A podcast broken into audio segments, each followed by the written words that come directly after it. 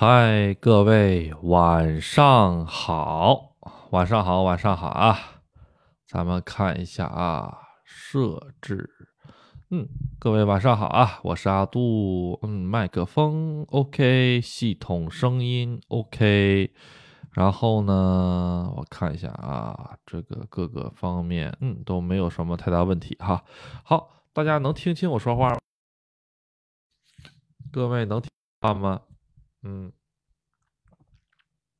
好，咱们这个准备要开始了啊啊！首先呢，今天是这个二月十六日哈，大家稍等一下啊，阿杜这个花粉症现在开始犯了，这个节目过程中可能会出现，哎呦这个喷嚏打不出来的那种感觉，特别难受。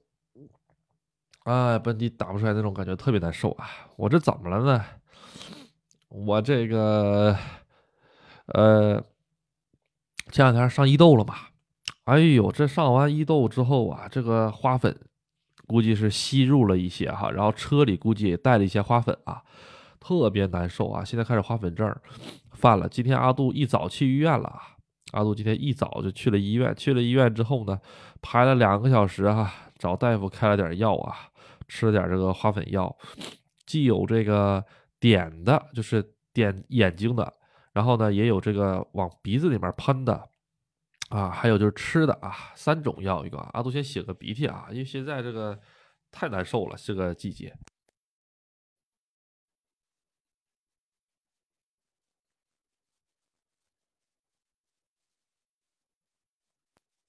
好啊。这咱们这一期节目呢，是会掺杂着很多阿杜的这个大鼻涕、咳嗽啊，这个这一个节目啊，还请大家见谅啊。好，呃，这一期节目呢，阿杜想给大家聊一聊这三天啊，阿杜干啥去了啊？这阿杜是干啥去了？然后最近哈，正好是这个日本的这个旅游旺季嘛，春节嘛，啊，给大家讲一讲啊，最近阿杜。这几天干什么了？去哪里了？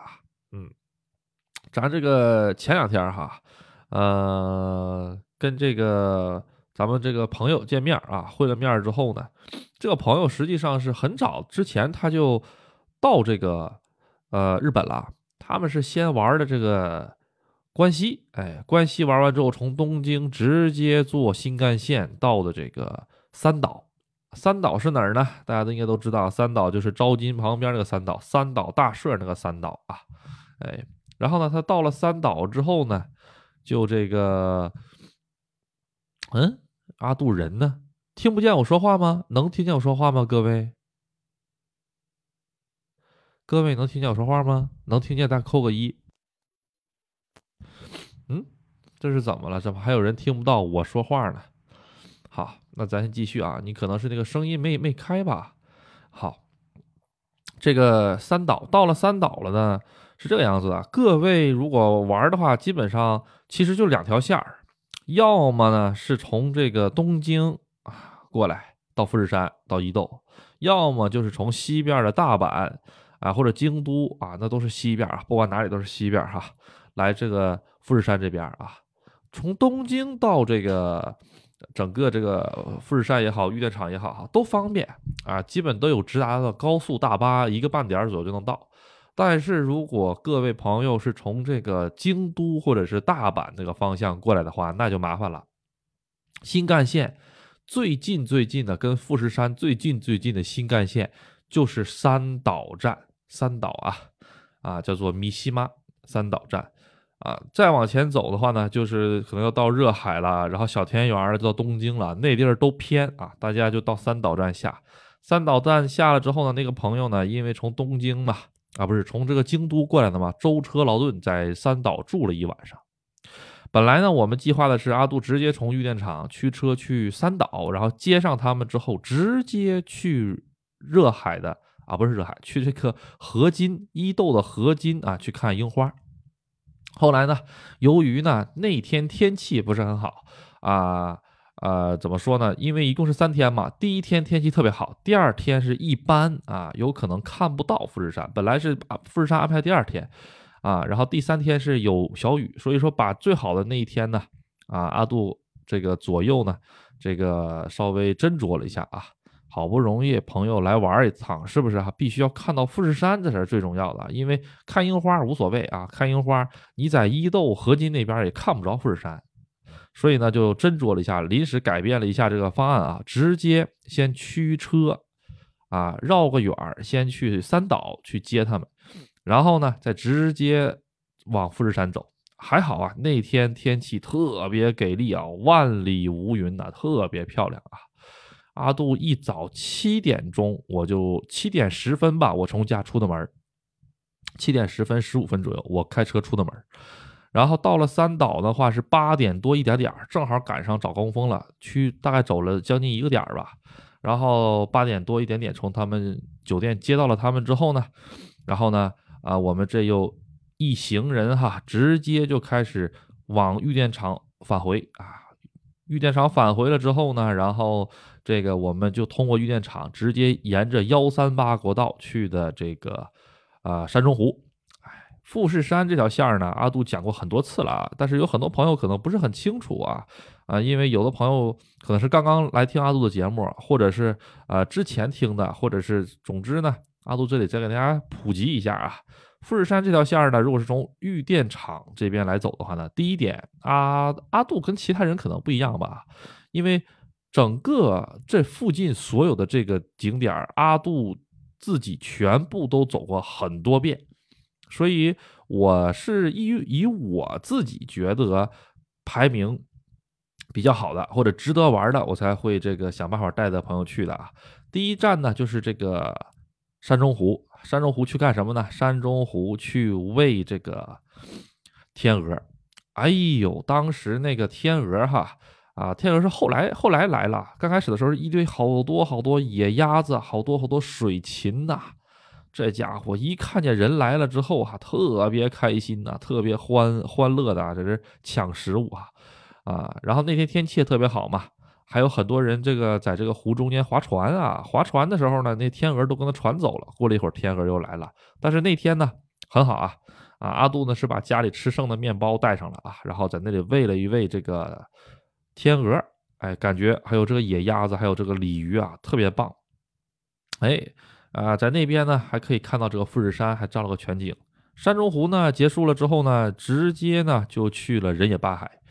这把这个人野八海哈，阿杜人野八海最近这两个月去了不下四回到五回人野八海，我跟我老婆也也去，我带朋友们也去，带家人们也去，我这人也八海现在天天经常去，基本上一个星期最多两个星期就去一趟人也八海，但是每一次都不一样，尤其是什么？尤其是上次阿杜不是被困在了这个山梨县了吗？哎，人也八海就山梨县，就离阿杜困那地儿很近啊。那地儿下大雪了，人也八海下了大雪之后，阿杜还是第一次去，这个感觉是不一样的。哇哦，这个下了雪之后哈，人野八海的感觉，我认为比不下雪还好。哎，他那个茅草屋也好哈，整个的感觉也好哈，全部都多了一层这种冬天的这种氛围。哎，特别棒，特别棒！而且，呃，我们往这个山梨县走的时候，往山中湖、河口湖走的时候，哈，其实那天也去本溪湖了。去本溪湖的时候，走的时候，整个一路都能看到雪，啊，很不错。后来我们人野八海呢，这个沿着这个小巷子哈，走啊走啊走啊走，发现啊，这个雪景跟这个小桥流水，哎呀，特别的配。在那里稍微转了一会儿之后呢，大概到中午的点儿了。我们去吃了一顿饭，这把吃饭安排在哪儿呢？啊，安排在了这个富士山博物馆的对面那一个部分，差不多离得很近啊。这个富士山博物馆，阿杜以前讲过一下子啊，但是这把没去啊，因为时间的关系啊，没没去。但是我们这个在对面吃的这个日本的这个。山梨县的这个著名的料理啊，这个叫做猴豆，其实就是大面条子。它那个大面条子里哈，各种各样的食材都有啊，比如说是这个南瓜、土豆，还有蘑菇啊，还有葱，还有白菜、菠菜，大概能有个十余种左右的蔬菜。哎，而且呢，都是这个本地哈这边产的这个蔬菜哈。然后呢，跟这个手擀的这种这种大面条子，出的那种大面条子，加上一点点的味增那种东西。哎呦，这一拿个铁锅，像一个釜一样的啊，就是那个铁锅啊，在那炖啊，咕噜咕噜咕噜咕噜咕噜炖。哎呦，这个感觉真的是，这个是完全完全不一样啊！我们那天去的那家店呢，其实是阿杜临时找的一家店，我也从来没去过。我呢就在在在这个谷歌地图上随便一搜，哎，这家店评分蛮高嘛，而且正正好好是在路边儿。哎，当时也十二点了嘛，哈，有点饿了，先吃两口吧。去了之后呢，哈，这个停车场都是满的。哎，停了一会儿车了之后呢，排队，哎，排了大概能有半个多小时吧。其实呢，并不是说人多啊，而是什么呢？而是这个你进去了之后哈，他这个里面的工作人员就两个，就两位工作人员，其他的顾客呢啊，大概比较多呀，顾客大概能有个十人十来人左右，而且他的这个面条子特别的粗啊，煮的时间长。可以这么理解吧，它每一道这个菜哈，就是每个这个大面条子吧，它的烹饪时间比较长，大概得个十分钟到二十分钟。呃，所以呢，呃，人一多了之后，你还得这个排号啊，就两个人，他们家灶台还少，所以说没有办法，多等了一会儿吧。啊，然后等了一会儿之后呢，这个我们在这个桌子上哈，外看着外面的雪景，他们家是那种榻榻米的那种形式的，看着外面的雪景，全屋哈。我们进去的时候，实际上是饭点还有其他的这个就是人吧，这是吃饭啊。但是呢，全部都是日本人啊，外国人，也就是包括中国人吧，不管不能说中国人吧，外国人吧，就我们这一组，哎，我们坐了一个长长的这种凳子上，底下是榻榻米啊，然后呢，看着外面这种雪景，哎呦，旁边就是这个富士山。的一个公园儿，哎，也不错，外面都是树林，这环境挺不错。吃饭呢，价格一点都不贵，一千三百日币。哎，过一会儿了之后呢，就给你端上来了啊啊，一个餐盘，餐盘上面呢用一个铁的一个锅啊，上面还带一个小把手那样的，然后呢做了一大锅，这一大锅里面什么玩意儿都有，乱七八糟的，看着就热乎。旁边呢还有一个小碗，还有个小木质的勺子，那是什么呢？你可以把它崴出来吃。然后呢，呃，我们这些人里面呢，就上了一份儿上了一份儿这个辣椒面儿，哎，日语叫做喜七咪啊，实际上就是辣椒面儿啊，还有各种各样的这种调味料哈，可以倒在上面，哎，然后呢，因为这个咱们呃国人吧哈，都是比较习惯这个吃面的时候加点醋啊，加点醋，后来呢要了一点醋，加上去了之后又是一个另有就是另外一种风味吧，滋味吧，哎，因为这个日本人这边。吃这个面是不加醋的，吃这个吼兜是不加醋的，所以人家老板哈一听要拿醋的时候，拿了一个碗，然后弄了点醋，然后我还我还谢过他要了个勺子，我要是不要勺子，他都不知道放勺子，就是在他们的印象里，这个吃面条加醋这个事儿就很奇怪，大家能能理解吧？哎，好，然后我们就呼噜呼噜呼噜呼噜，哎呀，看着外面的雪景哈。啊，然后吃着一身热热乎乎的。这会儿阿杜去结账的时候呢，看见门口有这个，呃，结账的旁边有有那个名片。哎，一看这名片，哦，明白了，怎么回事呢？这家店的这个老板是个女的，啊，因为因为这个名片上的名字是一个女人的名字啊。啊，后来呢，我就是我阿杜属于什么性格呢？去吃饭的时候，基本上都会跟人家。如果做的好吃，我会感谢人家的，我会说啊，做的很好吃啊，谢谢你，我都会这么说。说完了之后呢，结账呢给我的是一个年轻的一个女的。后来呢，我到厨房里打声招呼的时候，一看，哎，那是一个岁数稍微呃年长一些的。后来我一问啊，这俩是母女俩，人家母女俩哈，这个女儿呢，我看也就二十岁左右啊。这个这个妈妈呢，也就四十多岁，不到五十岁的样子啊啊，然后经营的这么一家店，店面真不大哈，全坐满了，最多最多二十个人啊。然后呢，阿杜这个看桌上有名片，我拿个名片，我就问我，如果说是今后我再来的话，可不可以提前预约位置？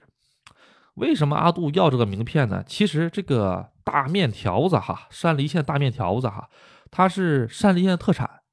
阿杜呢，至今为止也吃过很多家的这个山梨县大面条子。目前为止，他们家的这个味道可以算是在阿杜心中排前三名的。所以阿杜觉得，哎。味道还不错啊！他们家这个面跟其他面一个区别是什么？他们家能吃出这个蔬菜的鲜甜和这个面这个特别原原本本的这种朴实的味道。我觉得吃这种东西就是吃食材本身的味道。哎，你可以加一点点辣椒面儿来提提味儿啊，醋呢最好也不要放，因为这种东西就是吃食材本身的味道啊。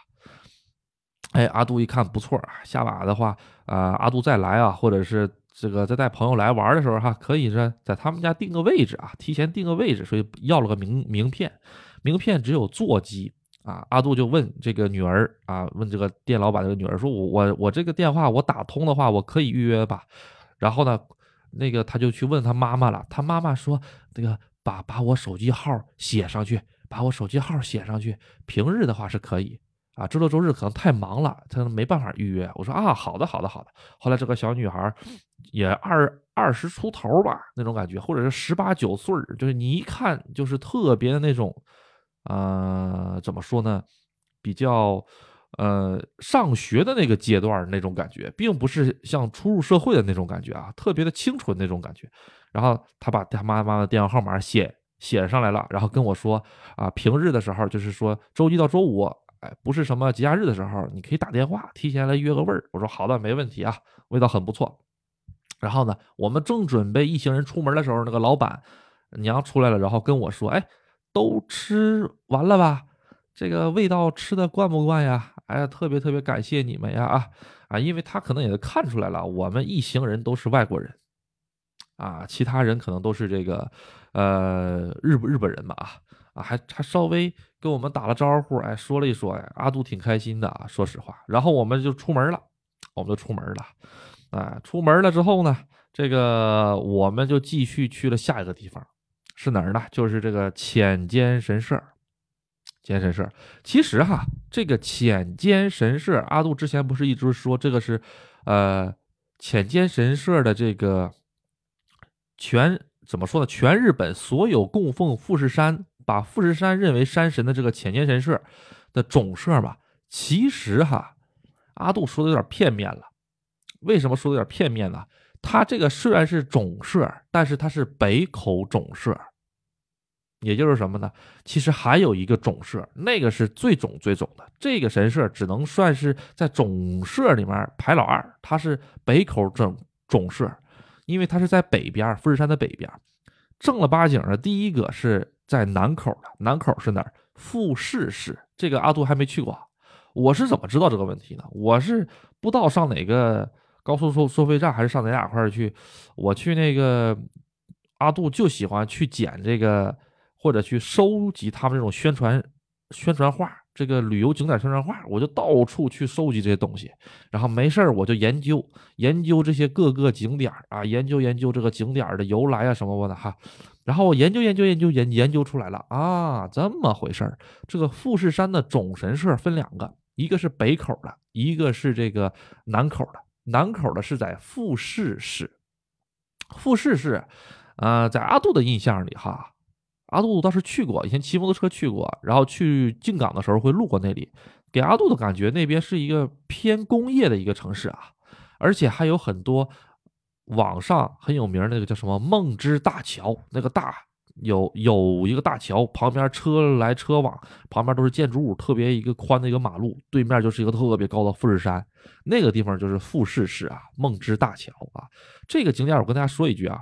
我在网上看到很多这个旅行团也好哈，或者是很多那个朋友们，就是说这个地方啊，包括咱们群里也有人问过这个地方值不值得去哈？问阿杜了，这个地方阿杜觉得不大不大值得去，为什么？景点和景点最好是能形成一条线，或者他们是有一个关联性的。比如说，像你玩完山中湖就能玩这个八海人野八海，玩完人野八海就能玩这个北口浅间神社，这些全部都是一条线的，不会走回头路。时间安排也特别合理。但是你要去那个地方，你得多绕一百公里，绕一大弯，绕一百公里。他那个地方就那一个地儿啊，但是呢，这条线儿呢旁边还有一个，就是这不是阿杜说的嘛，这个南口的嘛，南边的南啊，南口的一个本社嘛，那个呢正好，哎，昨天阿杜这个节目里说的，正好是跟阿杜社长他们新搞出来的那个酒店啊，不是不是酒店，温泉在一个地方，所以阿杜呢最近是想看看能不能把他们两个揉成一个地方。然后呢，看看包括这个梦之大桥啊，阿杜抽空也去看一下，看看他们三个能不能揉成一条线儿，去看一下子。如果仅仅是为了看那一个富士山，没必要，真的是完全没必要。富士山在这个整个的这个富士山一日游，包括从富电厂、从玉电场开始算，这个东西，只要是参加了富士山一日游的，来来这个从玉电场开始的朋友们，你会把富士山看到吐。这早上一睁眼出酒店门就是富士山，晚上回酒店还是富士山，这一天除了富士山还是富士山，所以没必要非得为了到那边去拍。哎，那请问为什么会有人在那边去拍呢？其实很简单，就是因为有一些人他可能没有时间到这个河口湖或者到山中湖来玩，他们可能是走了其他线路，走了其他线路的话呢，从那个地方路过。因为富士市那边是个交通要道，东海线嘛，啊，东海线、国道一号线都在那儿，所以在那边呢，如果是没有时间去富士山，而在那边停留一下子，比如说抽个十分钟、二十分钟、半个小时在那儿拍个照片，这种方案是可以的。但是专门去那儿打卡，阿杜给大家的建议是不要去，没有任何意义啊。啊，就就就是在一个吊，就是怎么说呢，在一个人行桥那边能看一个富士山。在我们村里，我们村里这个这种立交桥一大堆，到处都是，到到哪儿都能看，所以没有这个必要啊。好，这个我们就去了这个北口浅间神社啊。北口浅间神社里面现在积了一层雪，哎呀，积了雪了之后不一样，真是不一样。然后呢？呃，跟大家进入这个神社了之后呢，走了一小段之后，我让大家回头一看，是不是阿杜节目里讲那个神社里面千年未变，神社外面变化千年啊？现在大家一起一直在听这个节目，当你实际到了这边，阿杜在你身边这把这句话一说的时候，你就感同身受啊，真的是这个样子，呃，这个是感觉特别好啊，好。然后呢，在这个浅间神社呢，稍微玩了一玩啊。然后呢，阿杜呢又上后面给这财神爷哈，这个投了一千日币啊。这个财神爷确实是啊，因为阿杜天天睁眼闭睁眼富士山，闭眼富士山的哈啊。咱这个富士山呢，就是咱这个怎么说呢，挺照顾阿杜的，所以说这个还是得这个适当的哈，这个供奉供奉，这是阿杜想的。虽然阿杜是个无神论者啊啊，但是嘛，入乡随俗嘛，是不是啊？宁可信其有，不可信其无嘛，还是要抱着一种敬畏的心态，敬畏的心态很重要啊。好，整个呢，呃，这个浅间神社呢，大概玩了半个点儿到四十分钟左右啊。然后呢，也介绍了一下子这个富士山的登山流程，包括富士山是怎么样子登山，从哪里开始算是登富士山。实际上，登富士山的这个浅间神社啊，它里面还有很多很多小神社，其中一个小小的小小的神社，就是专门给登富士山的人准备的。在古代哈，古代的时候登富士山呢，它是这个样子，登富士山的人哈。需要先上这个精进湖里去，把身子给洗干净。富士五湖的精进湖，把身子洗干净。洗干净了之后呢，要进行某种仪式。哎，这个毕竟是山是山神嘛，哈。然后呢，穿上那种纯白的衣服，拿好棍子。这个为什么要穿纯白的呢？你怎么才能证明你登到富士山山顶了？大家想没想到过？怎么证明？你现在这个社会上，你在上面打卡拍个照。是吧哈，哎，在这个石河木上面，你跟石河木的这个牌坊，啪，跟这石河木的鸟居一起拿手拿手机，啪拍个照。你下山了，你说我我去过富士山石河木，那这个人家信服。古代没有手机呀，怎么办呢？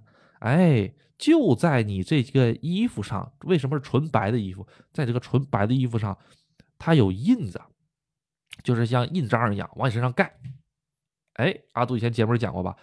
打卡，打卡，打卡。包括到各个铁道站也好，到各个景点也好，日本都有各这样各种各样的橡皮章，让你在各种各样的脖子上啊，就是那个脖脖脖子不是咱们补那个脖子啊，是那种姓名或者是什么那种薄薄的那种小小小小小书本在那上面卡章。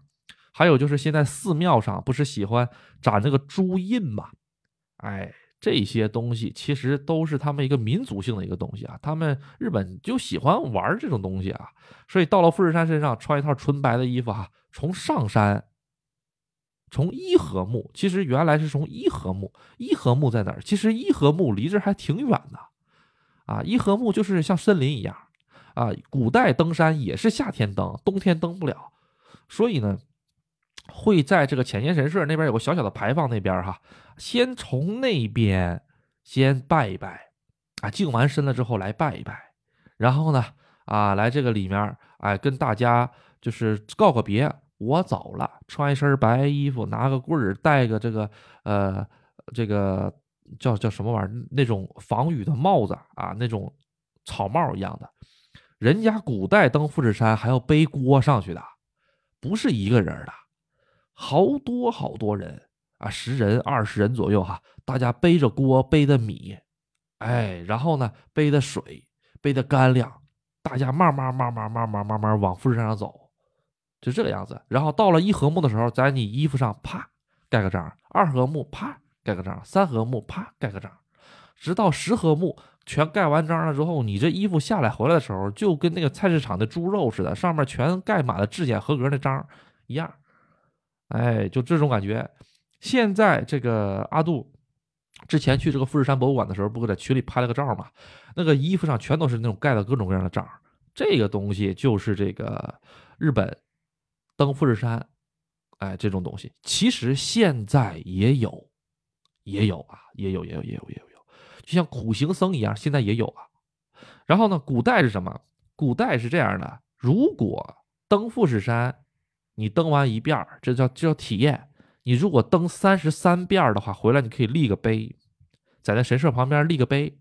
比如说阿杜富士山登了三十三回儿，啊，登了登了三三十三次富士山，怎么着呢？啊，这个我厉不厉害？就就立个碑。所以在那个小神社旁边，全部都是三十三回的碑，但实际上。真真正正登完三十三回的人也没几个，那碑你数一数也不超过二十个。你从好这好几百年能登完三十三回儿上去下来上去下来上三十三回儿你一年登一回儿你得登三十三年，你想一想，哈，是吧？哎，所以呢，这个这个东西呢，其实我怎么跟大家讲呢？很多朋友们到了这边来看神社啊，神社挺好的，抽个签儿，哈哈哈，我是个大吉，哈哈，开心就完事儿了。其实不是的，神社都有神社的作用，它既然存在，就肯定有它的合理性，有它的作用啊，并不是为了给大家日常消遣抽个签儿的。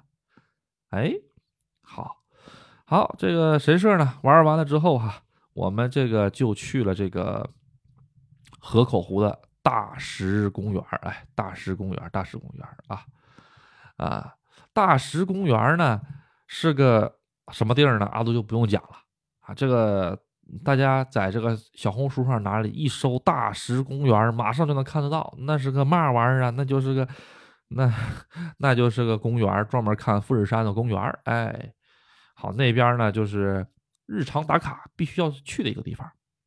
然后呢，本来这个朋友呢是想。去这个富士，呃，不能说是想吧，啊，是这个听阿杜安排哈。阿杜呢是这样的计划的：如果能到富士五合目，就先去五合目。但是很不巧，就是因为今年的这个雪特别大，今年雪量确实挺大的啊。富士五合目已经有将近一个月没开过门了，最好最好就也就到四合目。到四合目，上一回那个朋友不也到了四合目吗？五合目也没也没上得去。冬天我感觉今年冬天哈，就是阿杜从肉眼来看的这个富士山，今年上五合目的希望不大，因为它有一个网站，那个网站每天都会更新十点钟更新，你是能不能去？是能去还是不能去？都会在上面更新好了。一看不能去，你也别绕这个麻烦。所以阿杜一看去不了了，那就没去。为什么呢？你可以推测啊，比如说你昨天开没开，前天开没开，大前天开没开？这几天都没下雨啊，也没下雪呀，但都是开不了，那就说明上面都是积雪啊，都开不了了。后来呢，就去了这个本溪湖。哎，本溪湖啊，本溪湖真是特别棒哎！本溪湖啊，是现在一千日元纸币后面的那个富士山图面，那个就是在本溪湖拍的。哎，粉丝朋友们哈，这个跟家人哈啊。啊，大家一起在那边哈，在那个就是一千日元纸币的那个图案那边，一人拿了一张一千日元，然后呢露出那个一千日元背面的富士山图片，大家在那排着号，一人拿了一张那个纸币，然后 在那个景色下面拍照，特别好玩哎哎，这个我觉得就是哎挺好玩，挺好玩，很有纪念意义啊。然后这一这一这一片玩完了之后呢？啊，看了看景色，然后呢，又跑到这个本溪湖的一个岸边去了啊。然后呢，看了一看这个比较寂静的一个湖，然后呢，在这个石头，就这个在这个浅滩这边玩了一会儿，然后我们就回村了，打道回府回村了。第一天行程就是预，就是怎么说呢？呃，结束了。这条线儿呢，富士山这条线儿，目前已经有很多很多朋友们来过了啊。这条线儿呢，时间也差不多啊，吃喝也差不多啊，嗯，游玩的观感体验，目前为止都很好，都很好，所以这条线阿朱还是比较推荐的。唯一一个就是天气的问题，天气好。然后第二天了，第二天上哪儿了呢？第二天就是一早起来，哎，去的这个净莲的瀑布，净莲瀑布。啊，但是不知道为什么这把从净莲瀑布呢，其实是应该从这个幺三八国道，啊，不是幺幺三八，从二四六国道直接干到这个长泉然后到长泉然后再转这个伊豆横贯那个快快速车道。但是呢，走到一半之后，发现这个伊道横一一这个伊豆横贯快速通道啊，堵车堵得特别厉害，这谷歌地图一片红啊。不行，这不能走了，赶紧从中间下来了，走小道，穿吧穿吧穿吧穿吧，最后人呢，呃，半堵，就是走走底下那小路，他都堵啊。终于是到了，到了净莲的瀑布之后，阿杜每一次去这些景点都能有一些新的体验，我就特别感谢老天爷啊，真的是，老天爷给了我一个这么这么这么善于这个观察的这种。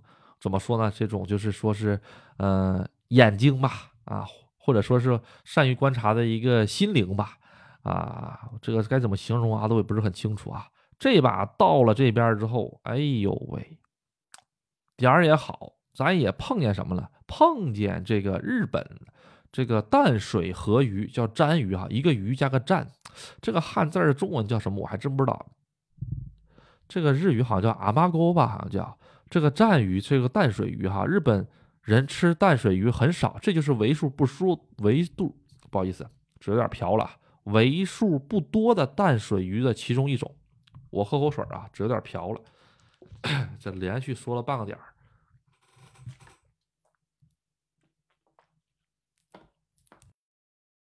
哎，对对对，就这个鱼，应该叫战鱼吧，还叫鲶鱼什么的。这个鱼呢？想长长什么样哈？大家可以去阿杜这个抖音去看一看啊。阿杜吃了一个这个鱼真棒，哎呦，我们这是一路下来了之后哈，其实我们在进停车场的时候我就发现人特别多，为什么？他有这个旅行大巴的竟然到了这儿。哎呦，这个大巴的这个专门负责挑这个景色线路的这个人跟阿杜想的差不多哈，这地这个地儿挺好的哈。然后呢，我们就是。下去了，阿杜一看，哎，有个老奶奶，在一个这个就是那种被切开的那种半个油桶上，哈，用那种炉端烧的那种方式在烤这个鱼。这个鱼阿杜很喜欢吃。这个鱼上一次阿杜吃是在哪里？大家大家有没有想到？大年初七，一月七号，我在山岛大社的这个呃庙会里点了个这玩意儿，大家记不记得？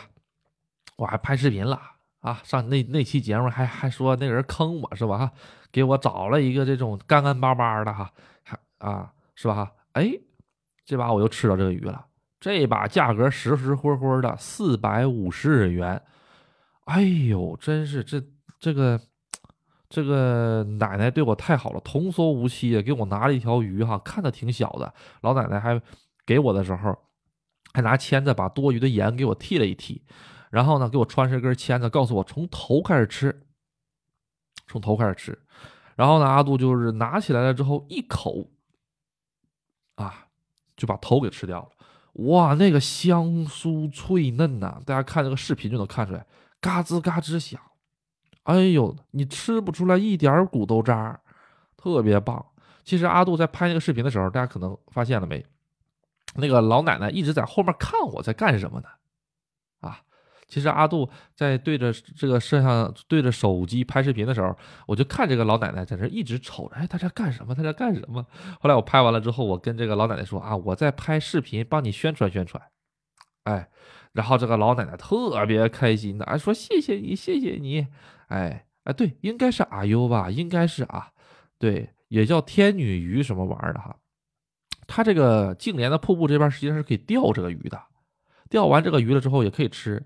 哎，这边是净莲瀑布这边呢，阿杜给阿杜最大的感受是什么？就是第一，这个瀑布呢是入选了这个日本一百一百个瀑布里面的其中一个，也就是比较有名的一个瀑布啊。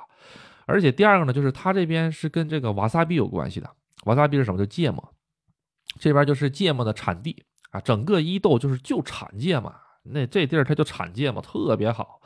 然后呢，这个朋友哈到了这儿之后，哎呦，这个芥末这个东西哈，在咱们国内来讲的话，大家都知道辣根儿哈，那玩意儿其实是芥末的提取物，不是真真正正的芥末。真真正正的芥末的话，并没有这么辣。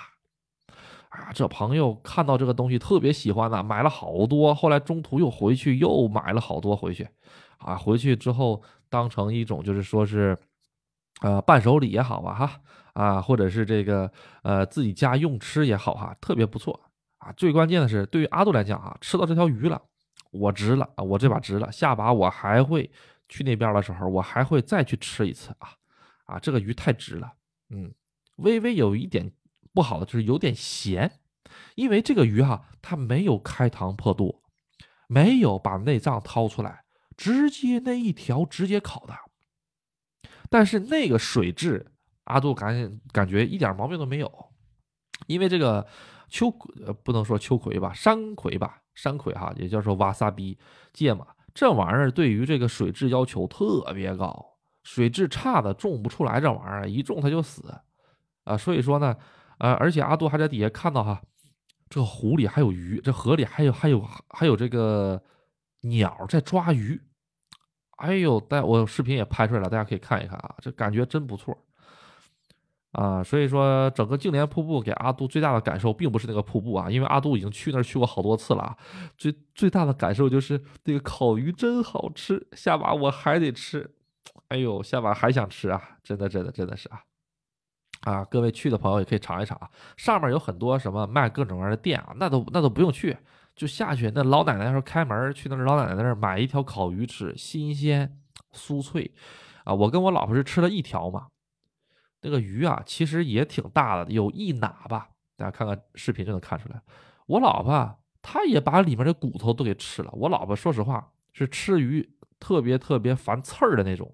他会把刺儿一点点刺儿都挑出来，但是那个鱼的刺儿他都给吃了，啊，他说很软，那骨头很软，一咬就碎，还不扎嘴，不错，啊，我这哈喇子又流出来了，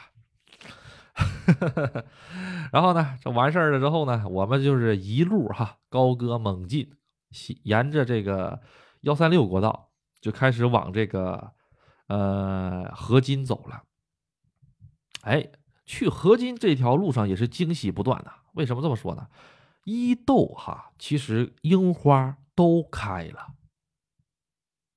哎，过了修善寺开始，这樱花就全开了。开始啊，哇，走一会儿，啪，一棵满开的樱花树映入眼帘。再走一会儿，啪，河边的河岸上又是一排樱花树，接近于满开的状态。那个粉红色，哇，粉到这种看到了之后都怦然心跳那种感觉，就是兴奋那种感觉。哎，因为它这个粉色真的特别漂亮。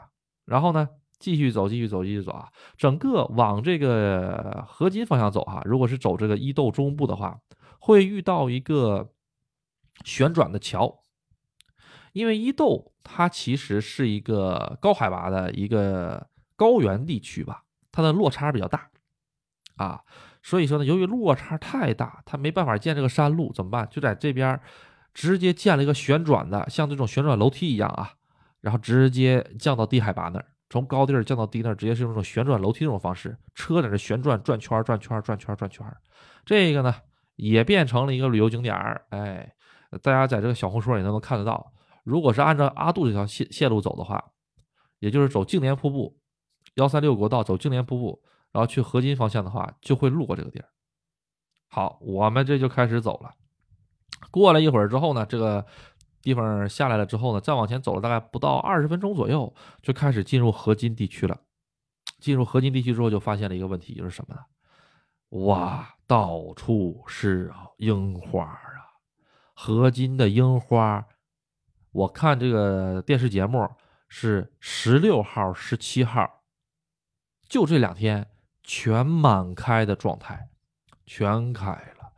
哇，我们是十几号去，就前两天去的嘛，也是接近于满开状态，特别漂亮。那个河津那个地儿哈，实际上是一条入海口，它有条河，河呢也有个二三十米宽，也挺宽了。河两边呢都是那堤岸。堤岸上种满了樱花树，所以说呢，这个这边呢，其实是整个承载着啊部分这个山里面的这个水嘛，这个流入海的这个入入海口，它有个这个作用。旁边呢，全部都是樱花树。每年的一月中旬开始，这边就是看樱花的特别特别好的地方。哎，我们这个。整个哈这个河岸大概有两三公里，两三公里全樱花。正好哈，它是二月一号开始到二月二十九号，它有一个河津樱马次利，河津这个樱的这个庙会这种感觉啊。这庙会其实呢，就是在樱花的基础上呢，开很多很多这种小店儿什么的，哎，然后吃的什么乌台料理呀。啊还有卖什么各种各样的好吃的好玩的好喝的好酒什么玩意儿的哈都有哈。其实。马刺利料理味道一般，阿杜觉得主要就是那个氛围爽，就跟阿杜上那山岛大社一样，那个地儿你说东西好吃吗？你单拎出来，你打个包拿到晚上去吃都没有人吃，那玩意儿味儿太差，都不如便利店的好吃。但就那氛围，哎，好，我们呢就是这一路哈，阿杜直接就是在这个车站旁边找了一个停车场。停了之后，啊，阿杜这个车后面就是一棵巨大的樱花树，然后正好停车场旁边就是一个这个吃这个冬的地方。吃什么冬啊？都来河津了，最重要的是什么？瓦萨比冬、芥末冬，这个五郎叔啊，孤独的美食家的这个五郎叔啊，啊，五郎叔想吃的是什么？不就是这个河津东吗？哎，但是他去的那家店呢，不在这边啊，因为我们要看河津樱啊，河津樱嘛。然后就没去那边好，我们在这边吃了，其实排了挺长时间队哈。东西呢，我说实话啊，挺贵，两千日币。但是吃的跟阿杜吃的有点不一样。阿杜其实很多年前来过一次河津樱，当时我是骑摩托车，当时呢樱花基本没有啊。我是几月份来的我忘了啊，但是没怎么看到樱花啊，可能是来的早或者谢了啊。当时整个合津最忙最忙的就是二月份。合金的这个二月份就是有一种一年不开张，开张吃一年那种感觉，所以本地的这些居酒屋哈，全开业，就卖这个合金冬，就卖这个瓦萨比冬。那瓦萨比冬哈，那瓦萨比阿杜以前来的时候啊，稍等一下，阿杜擤个擤个鼻涕。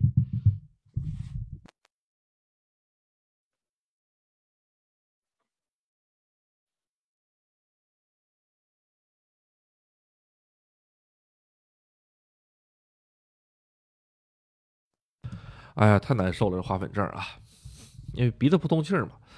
阿杜以前去这个时候哈，他是跟一个碗，碗上有那个新鲜的米饭，然后还有木鱼花。那个米饭是有热量的吧？所以那个木鱼花呢，会随着这个米饭的热量上升的这个蒸汽，它在飘动，就像有生命一样。然后呢，他会店家给你单独一个小碗，小碗旁边会有一个专门的一个小小的错板儿，错板旁边有个半截瓦萨比新鲜的。就在净莲瀑布那边那个玩种的一样，你自己磨磨完了之后自己倒上去吃。阿杜上回吃的是这个样，也不贵，一千多日币吧。后来呢，啊，现在是旅游旺季嘛，啊，哎呦，这精简了，哎，你也没有碗磨了，你也就直接给你扣大米饭上了那一点但是也是新鲜磨的，只不过是店家给你磨的啊，啊，然后呢，整体体验呢会比自己磨的差一点。但是味道没得说，那味道可以的啊，啊，我这么跟大家说吧，嗯，味道阿杜给打个八分啊啊，但是呢，性价比呢，阿杜给打个四分啊，但是呢，这个东西你不吃又不行，为什么这么说呢？你说你来北京你不吃一次北京烤鸭，你难不难受？哪怕你吃的这个北京烤鸭味道不怎么好，你不是很喜欢。但是你吃了吧，哎，就是这么道理啊。所以呢，阿杜还是呃建议朋友还是去去吃啊，因为日本跟北京不一样。你北京你买张车票你就去了，日本不是你想来想来就能来的，是不是？再说北京烤鸭，你在国内其他地方也有，是吧？哎，所以我就说嘛，哪怕是后悔，咱就吃一次，吃一次了之后呢，你也有这个发言权，回去拿了照片跟朋友说。这玩意儿不好吃，我吃过，这就叫生活，这就叫旅游，这就是体验。你有发言权，明白了吧？你要没去吃这个玩意儿，别人问这玩意儿好不好吃，你一辈子你都不知道。所以不管是好还是坏，人生哈都是很重要的。哎，对，就是就是打卡，不管好吃不好吃，你只要吃了，你就有话语权，你的人生就多了一份精彩啊。所以呢。我跟我老婆一致一致觉得没吃饱，哎，但是不要紧啊，不要紧啊，他这个东西呢，景点嘛，就这样啊。这个玩意儿，这个套餐扔到玉电厂也就五五百日元到六百日元，还不一定有人吃。但没办法嘛，是吧？你在皇城根儿底下吃这个，呃，北京烤鸭哪有便宜的呀，是吧？哎，这个是让阿杜稍微有一点点。觉得不大值，但是没办法，哎，咱就得吃啊。但是现在想想也挺好，味道是可以啊，就就是量太少啊，而且还慢，全都是人呐。阿杜排队等了半个多小时吧，整个加上等餐将近一个点儿，吃饭五分钟吃完了，可能也是饿了哈。吃完了之后呢，我们就一路哈。沿着这个河边走啊，去在这个樱花季看了一看，期间呢还可以下到这个河滩底下哈，跟这个樱花的河滩一一起拍个照打卡。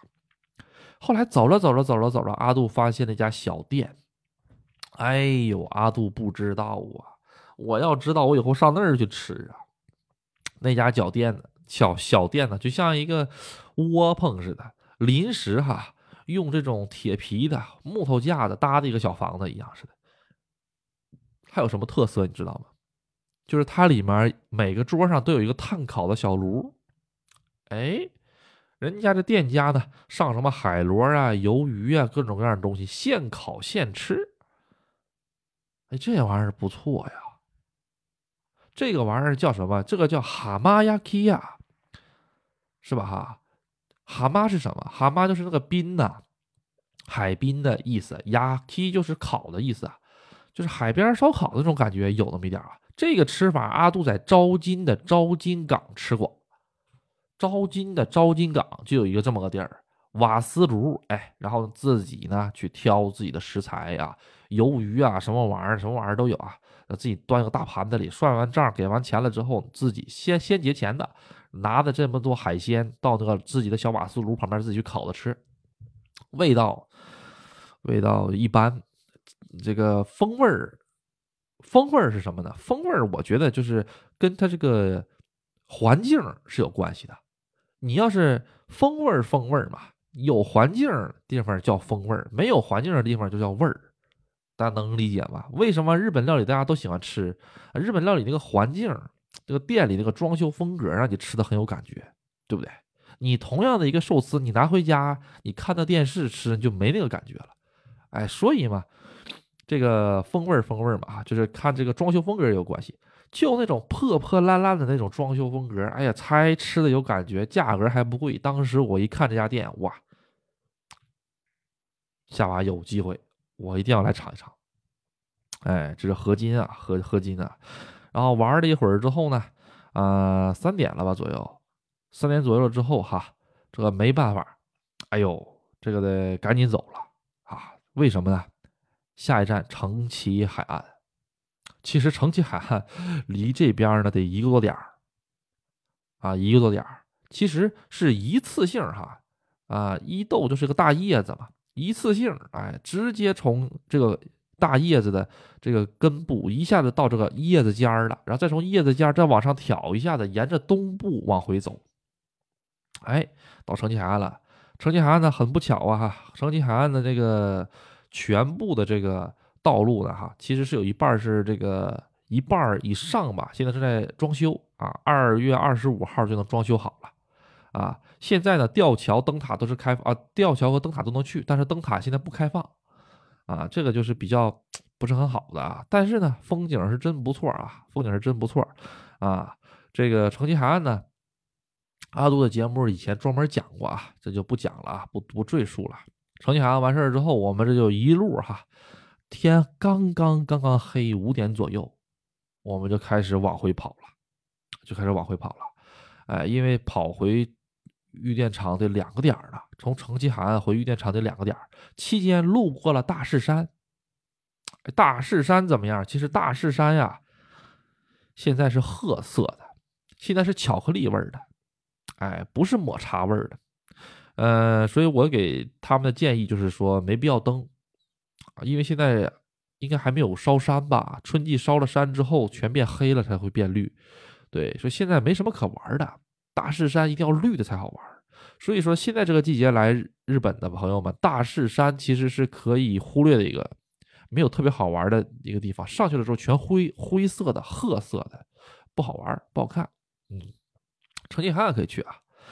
其实阿杜第二天一共就去了三个地儿：净莲瀑布、河津樱、城崎海岸，这仨地儿就花了十个小时多。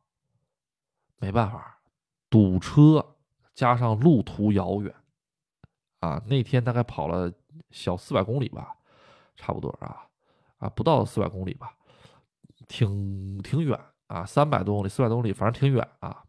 回去了之后啊，已经是晚上吃完饭了之后吃的蛤蟆司机嘛，啊，回去了之后实际上已经九点多了，挺晚了，啊。然后第三天，第三天呢？预报的有雨，哎呦，当时其实是预报有雨的话呢，本来做的是香根之旅啊，哎，去哪儿呢？先去大永谷，啊，这大永谷哈，一早去大永谷其实有好处的，人少，但是那天呢，其实天气呢，风特别大。我们刚到大永谷的时候，风很大很大，跟去年的那个美国的粉丝来的时候那个风差不多，啊，跟美国朋友来的差不多啊。然后呢，还好是什么呢？我们去的早，跟富士山合上影了，合完影了之后呢，就迅速的买了点鸡蛋，然后呢就下了山。下了山之后呢，哈，直接奔到了这个香根神社。哎，香根神社，香根神社呢，去香根神社呢，就是去抽了一个签儿哈。抽了签儿之后，大家很不错哎，所有的人都抽到了吉呀，虽然有什么末吉、大吉，但都是吉呀，很不错，很不错。这个神社这个东西就是这个样子啊，其实还是蛮准的，尤其是香根神社，因为如果它不准，或者是它有一些其他说道的话，它就不可能到现在。香根神社其实以前的话，呃，包括现在也一样，很多皇室成员他们也会过来。哎，香根神社很有名的一个神社啊。这把有一点不一样的就是阿杜去这个水中鸟居了。其实哈。阿杜之前都没有去过这个水中的鸟居，拍过照。很多朋友来了之后呢，一看要排半个点儿左右，队伍那么长，就都放弃了。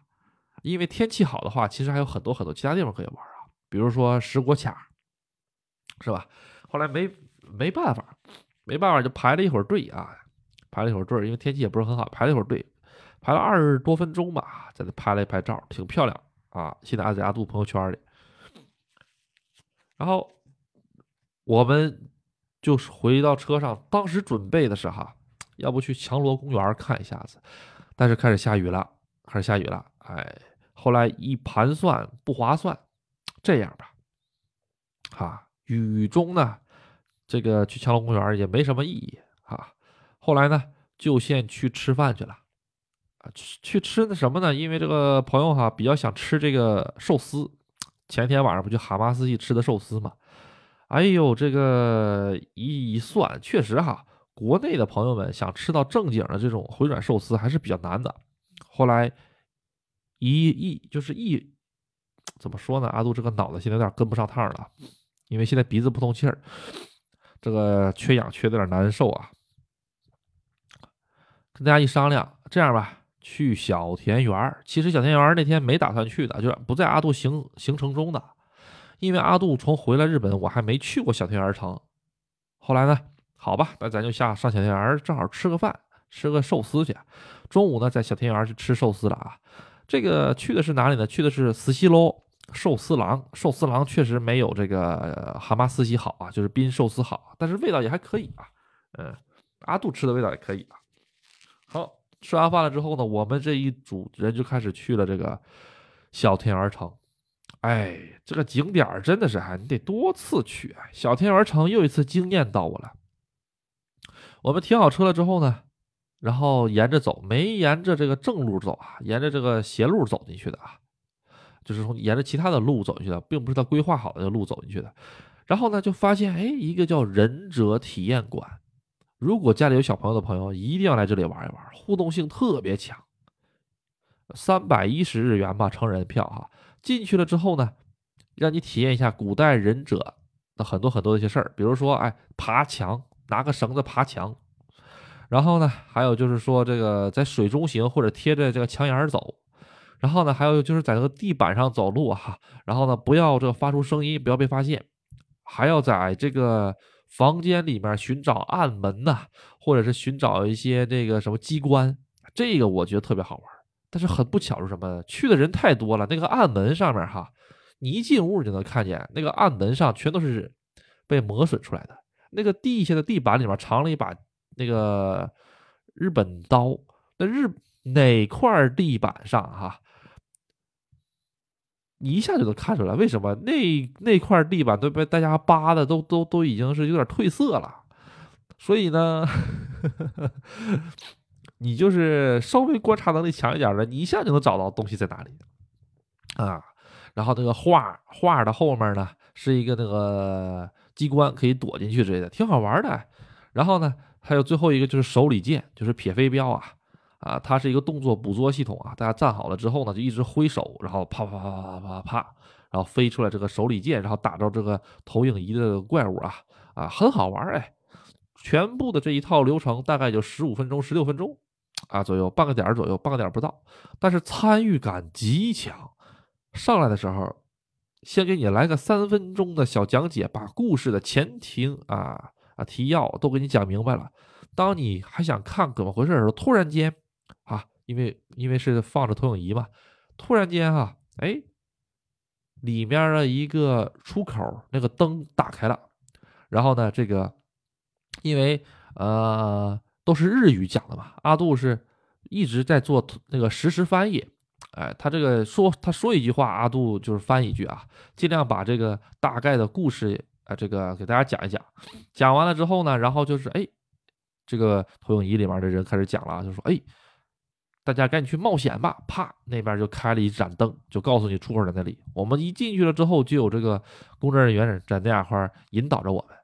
哎呦，这个氛围特别好，就跟这个上迪士尼似的那种感觉啊，就是互动性特别强啊啊！因为这个工作人员只会说日语，没办法啊啊，就是你就你就得一直翻译啊啊，但是这也蛮好玩的啊，给大家翻译翻译这玩意儿怎么玩，挺好挺好的啊。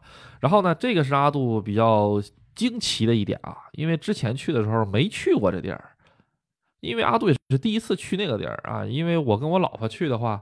下把下把我再跟我老婆去看看玩玩这地儿哈，挺好玩挺好玩的。我因为我们之前没走过这个门都走的是正门，所以不会路过这儿，就没去。哎，然后我们就上了小天儿城。小天儿城呢，还是有个盔甲馆啊，盔甲馆那个阿杜之前看过，很不错。盔甲馆跟这个小田园的这个城的这个最上面天守阁是可以登上去的。小田园城呢？在整个日本现存的这些古代城里面，它排第七高度，啊，第一呢是大阪城，第二是神户城啊，啊，这些城呢基本上都在关西，小田园城是在关东的一个，剩下的还有个在福岛啊，啊，也就是这七座城里呢，其实大半部分都在关西啊，啊，也对，因为关西以前就是各个大名啊，主要是打仗啊。是跟乱码七糟的哈，这地儿哈哈，对，现在呢这边的保留的比较少，嗯，好，这个我们上了这个天守阁了之后呢，看一看，在这里阿杜有一个叫吐槽的地方，让阿杜很不开心啊，我就实话实说，我就不开心了，为什么呢？我们在天守阁玩完了之后哈，啊，然后呢这个比较累了，阿杜就在天守阁最高一层坐了一会儿，那有个电视机，嗯。电视机里面放的是科普节目，讲到天守阁怎么打造的，然后讲到天守阁里面有一根木头，那个木头是大师开过光的，还告诉大家怎么弄，怎么弄，怎么弄，这块木头是怎么做的。哦，我就看了一下子这个，然后呢，阿杜一回头，哎，这不就那根木头吗？啊，哎，然后呢，我就凑近一看，那个木头上面都是就是被人。啊，摸过的那种感觉哈，所以说呢，整个就能看得出来哈，比较光滑，就跟大家去这个公园里看那个铜像一样哈。比如说胳膊呀、手啊哈，都被摸得锃光锃亮那个地儿哈。哎，阿杜就上手摸了一摸，摸了一会儿之后，旁边警卫马上就出现了。这警卫离我就两米啊，不好意思，擤个鼻涕啊。警卫马上出现了，用日语跟我说：“Don't touch。”然后呢，拿这个手给我表给我做了一个叉的一个形状，就是告诉我不能啊。然后我就没说话，我就说啊，好好好，我就回来了。回来之后，我就仔细观察了一圈，这旁边也没写不让碰的牌子呀，啊，因为日本是这样的啊，日本是一个把所有东西都会标上能动不能动、能用不能用的一个国家。就像很多朋友们在日本企业工作一样，会有什么五 S，会贴线，连你的剪刀、螺丝刀都会标好位置，告诉你哪个放在哪里，用完要还。它是个这种国家，所以在我的认知里，能动的地方它就不会会贴东西，不能动的地方它肯定会贴一个东西不能动。哎，哎，是的哈，哎，能拍照的地方，他就不会写那个东西。不能拍照的地方，他肯定会有个牌子写的是不能拍照。然后呢，阿杜这个就这个碰了碰了一碰，后来我一想不对劲儿哎，后来我就直接很流利的用日语，我就跟那大哥说：“我说你这地儿要是不能碰的话，你就写个不能碰的牌子。你这不放牌子，大家都以为能碰呢，是不是？”我说完这句话的时候，我刚因为我是一一整串啪抛给他了。我刚说出来的时候，他实际上是有点懵的状态。嗯，他没想到我会说日语。实际上，跟之前就是说他那个不让我碰的时候，整个相隔了也就不到二十秒钟。我一反应不对，这老头一看就看我是外外外国人欺负我。哎，我这一说完日语之后，马上态度就变了，笑呵呵的，嘿嘿嘿嘿嘿嘿，就点头。他就这样。所以给我的感觉就是我被欺负了啊！可能有的朋友说：“阿杜，你又被人家欺负了，你天天的，你怎么这个样呢？怎么说？人家因为你在日本待时间长，你就知道了。这有的地方吧，哎，他们也是就捡这个柿柿子，就捡这个软的捏，真的，日本人就这个性格，就捡软的捏。尤其是什么呢？有些这日本人呐，可能是在天守阁天天干活，看见外国人吧烦。为什么这一点我知道呢？因为其实我们去这个净莲瀑布的时候，就有个小插曲，他们都不知道。我们在这个走楼梯的时候，哈，在楼走楼梯的时候，哈，啊。这个我们是按着下面走的，因为我们要下楼梯哈。下楼梯，下楼梯的时候，它只有楼梯那一侧是有扶手的。下楼梯的时候，其实也是蛮陡的。阿杜在那扶着这个呃扶手往下走，是吧？扶着扶手往下走，正好碰见一个扶着扶手往上走的人，一个日本老头那老头直接用很强硬的英文跟我说：“啊，左边。”就这个样。啊，你能明显感觉出来的就是，嗯，没太有善意。因为如果我是日本人，因为因为因为因为我们下山的时候，我们一直在说中文嘛，啊，他就左边，就这种感觉。啊，如果是日本人的话，他啊，死马塞死马塞，肯定就这么过了，肯定就这么过了，就不会出现什么左边，啊，他就是让我往左走啊，就用英文这么说啊。但是我往左走，我没有扶手啊，是不是？哎。对这个地儿吧，哈，这个地儿阿杜就得批评这帮小鬼子心胸太狭窄啊，挣着外国人的钱，天天还不打外国人当个人看啊，所以我就得怼他啊，我就我就得怼他。所以天守阁这事儿呢，我下把去了之后，我再摸一下了，他再怼我，他再说我，我继续怼怼他，直到他什么时候在这放个牌子为止。哎，对，因为他平时这个地方。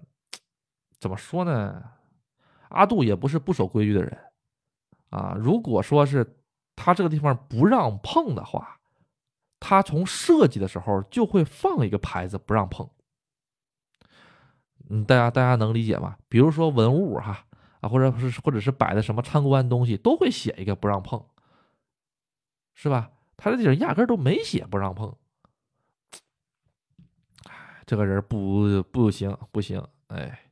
好，这阿杜想吐槽了哈，想吐槽的哈，呃，呃，这个呢，可能有很多朋友会持一些不同的意见或者见解啊，人家不让碰就不碰呗，不不不不不不不一样，我在我眼里，这个就是必须要较真儿的存在啊，咱普通老百姓啊，尤其是在海外嘛，一定要争一口气啊，不能因为我是外国人，我就要比别人低低人一头啊，尤其是不能受到这差别对待。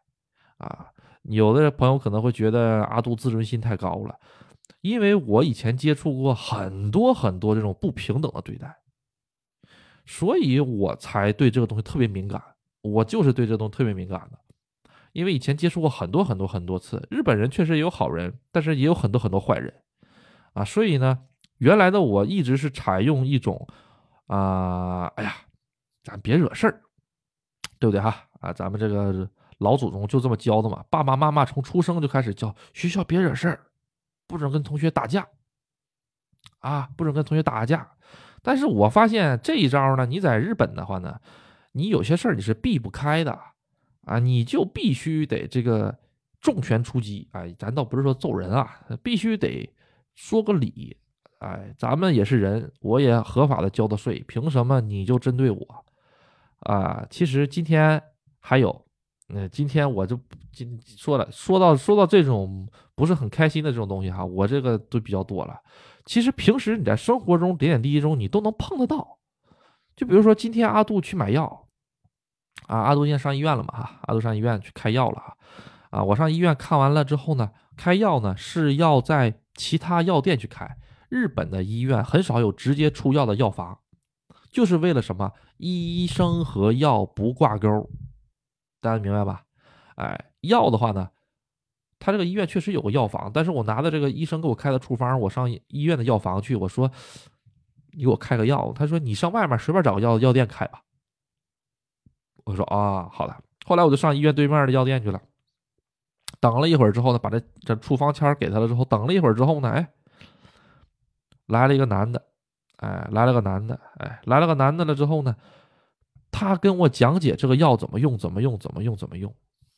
讲完了之后，我就问他：“哎，你这个眼，因为阿杜眼睛特别痒嘛，开眼药水，他开的这个眼药水呢是一种处方眼药水，一天只能滴两次。我就问他说：“哎，你这个眼药水的话，一天只能滴两次，对吧？”他说：“对，一天滴两次。”然后我就说：“那我如果这个买着买一些其他的眼药水，我一起用可不可以？”他说：“一天只能滴两次。”我说：“我去买其他的眼药水，你没听明白吗？”他说：“啊，其他眼药水可以，但这个一天只能滴两次。”我说：“啊，好的，好的，好的，好的，好的。”嗯，然后从这儿开始，我就感觉这个人开始，呃，态度不大不大对劲儿了，态度不大对劲儿。但是我呢，作为一个我，因为阿杜也是之前从事服务业的，我大概能明白什么，就是说他在这一个地方一直做重复性的工作了之后，他的很多说话的方式也好啊，可能是他的一些职业所造成的。比如说，一直给客人讲，一直给给这患者讲这个药怎么用，怎么用，怎么用，怎么用，怎么用，啊，他可能自己也烦了。而而且这个阿杜上午去的全都是老太老太太，老头老太太听不懂话的，或者是耳朵背的也很多。他可能是带一些情绪上班，阿杜也能感觉出来了。就从那儿开始，他给我介绍其他药的时候，我就能明显感觉到他他的不耐烦，能明显感觉到他的不耐烦啊。然后呢，阿杜一想，哎呀，算了，哈，这个如果我是在这个。这个工作上工作的话，我每天接触这么多人，我会不会不耐烦？我把这个问题抛给我自己了。我想啊，我可能也会不耐烦，所以阿杜就包容他了。我就想算了，啊，这个他可能也是上午说话说的说太多了，我就没理他，就就就这么过去了，啊。但是吧，怎么说呢？这个东西，这个度大家比较难难难。把握他跟阿杜去这个玩的时候，我去摸了一下子，他用英文跟我说：“刚刚刚才说的是，他俩是两回事儿。为什么是两回事儿呢？因为第一个，阿杜是明显感觉到我被差别对待了，因为我说的中文；第二个，我可以站在他的角度理解一下他，明白吧？啊，所以说我觉得还是有点区别的。所以第二个我并没有特别在意。其实阿杜的内心是个特别纤细的人，大家可以这么理解啊，特别纤细的人。当然了，我要是不纤细，我要是大大咧咧的，我也谈不出来这么多感受，咱们节目也没办法做。这个东西吧，就有利有弊。哎，生活呢，观察的越细越仔细，你就会越被生活所伤到。我有个朋友就特别大大咧咧的。哎，怎么了？哎，我从来没在日本人欺负我，从来没被日本人欺负过。我觉得日本人都挺好的呀。为什么？日本人说啥他就他压根儿心里他都不往心里想，他听他也不听，他也不会思考。这个就分人吧，我觉得是，我觉得是分人，这个是，嗯，对，好，这个看看啊，这是什么？应该是听见讲中国话，所以日本老头才欺负人的。嗯，对，这个是肯定的，肯定的。因为什么呢？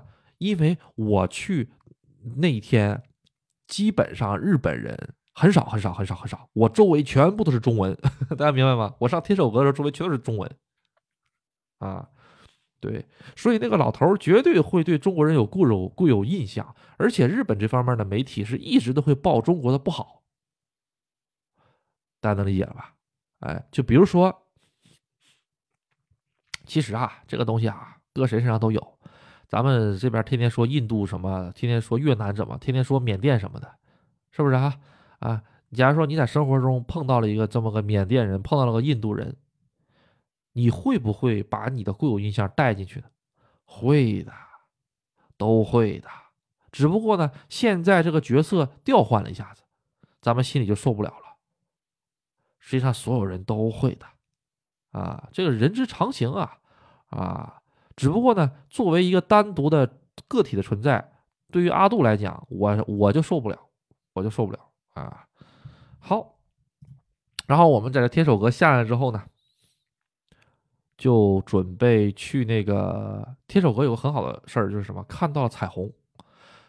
哎呦，看彩虹可是特别少见的彩虹。啊，看到了好好好几个彩虹，它不是同一个位置出现的，好几个彩虹，嗯，挺好的。然后最后的时候呢，去了这个小田园的一个海岸。这个海岸呢，它是从一个防洪堤里面下去的。你在通过防洪堤的时候，它上面实际上是车道的，它它上面是这个西乡高速快快速路，它底下有个小小的一个门然后还有个防洪的，就像咱们那种是人防工事那种大铁门一样。你在往海边走的时候哈，你就能听见海浪的声音，然后通过这么一个隧道。走走走走走，当你突然间出了隧道的时候，外面就是大海，豁然开朗，这个特别棒，这特别棒啊！这个如果各位这个去小天园玩的话，可以去一去。它的名字叫做呃玉幸的滨，玉就是玉电厂的玉，幸是幸福的幸，然后的就是一个 no 啊，然后就日语那个的嘛。滨就是海滨的意思啊，嗯，这个地方一定要去看一下子啊，特别漂亮，而且没有什么人，没有什么人，啊，天气好的话，可以大家弄点茶呀，弄点烤肉啊，在那来一顿儿，哎，挺棒，我是这么认为的，来一顿挺棒的地儿，嗯，好，这个咱们今天呢，哈，这个讲的挺多了，讲了一个多小时呢，啊。这会儿呢，就把这朋友啊送到了这个呃小天鹅车站，小天鹅呢之旅就结束了啊。然后呢，他们就去了东京，嗯，这三天呢就完美的落幕了，完美落幕了啊。中间还有很多细节吧，阿杜今天可能想不到了。啊明天、后天或者是什么时候有机会呢？想到了之后呢，再跟大家分享一下啊。明天呢，明天阿杜会加一期节目。会加一期什么呢？会加一期这个如何啊把阿杜目前为止讲的所有节目全玩一遍的这个啊，阿杜给大家做规划啊，看一看啊。如果有兴趣的朋友的话呢，可以关注一下明天晚上的喜马拉雅直播啊啊。好，咱们今天呢差不多呢就到这里了啊。阿杜的微信呢是 uc 零二零五啊。小写的 UC 啊，零二零五。如果想去伊豆啊，或者香根呀，或者是这个富士山的哈，周围哈游玩的啊，但又不知道该怎么办，不知道该怎么计划。尤其是像今天，呃，还有朋友问我从这个伊豆啊，不能说从伊豆吧，从这个西边京都那边怎么过来啊？可以问问阿杜啊，啊，然后阿杜呢这边还有很多的这个，就是说是这个。向导服务啊，如果有兴趣的话，可以联系一下阿杜啊啊。好，咱们呢今天呢就先到这里，咱们明晚再见啊。明天晚上也会加一期这个节目的啊。好，那就先这样，拜拜，各位，拜拜。谢谢谢谢小心心啊，拜拜拜拜。